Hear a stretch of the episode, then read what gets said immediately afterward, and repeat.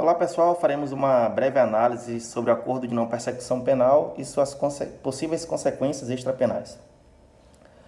O acordo de não persecução penal, que possui como natureza jurídica um ajuste obrigacional ou negócio jurídico com obrigações e direitos entre o Ministério Público e o investigado. O artigo 28, ele traz uma grande celeuma, que é a necessidade do investigado confessar formal e circunstancialmente o o crime em questão. O Ministério Público já defende que essa confissão ela deve ser pormenorizada, devendo ser rica em detalhes. Um outro ponto que chama a atenção é o parágrafo 9, em que diz que a vítima deve ser intimada da homologação do acordo e do seu descumprimento. A partir disso, alguns advogados começaram a questionar se o acordo de não persecução penal teria alguma consequência extrapenal. A doutrina, que ainda é escassa sobre o tema, e de origem ministerial defende que o acordo de não persecução penal teria apenas consequência endoprocessual, dentro do processo penal. Ocorre que alguns advogados, em artigos é, pela internet, já começam a defender que o acordo de não persecução penal poderia ser, inclusive, executado como título executivo judicial após a homologação, com base no artigo 1515, inciso 6 do Código de Processo Civil.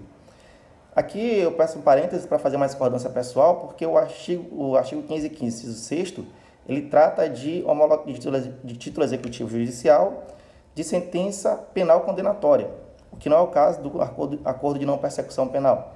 Ali trata-se de uma sentença homologatória. O mais adequado seria usar o inciso 3 do referido artigo do Código de Processo Civil. E olhando para o ordenamento jurídico, não podemos olvidar que em outras leis, como a Lei de Ação Civil Pública, o Código de Defesa do Consumidor, o Ministério Público, ao, é, ele já tem a prerrogativa de negociar com investigado ou com o requerido e ali formalizar alguns acordos. E esse acordo, ele tem natureza de título executivo extrajudicial.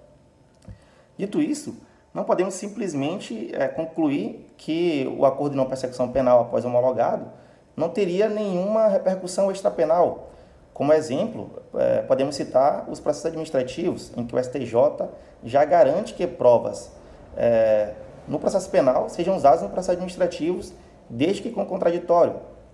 Então, é, por óbvio, o acordo de não persecução penal não poderia ser usado como prova no processo administrativo, mas poderia ser usado, por exemplo, como peça de informação para dar origem ao processo administrativo ou até mesmo para fundamentar uma decisão neste processo administrativo. Então, o, o que eu chamo a atenção é que o advogado simplesmente não pode concluir que o acordo de não persecução penal formalizado entre o seu cliente e o Ministério Público não terá nenhuma consequência extrapenal, devendo sempre fazer uma análise em árvore, uma análise consequencial, tendo em mente que poderá sim esse acordo de não persecução penal após homologado ter consequências extrapenais.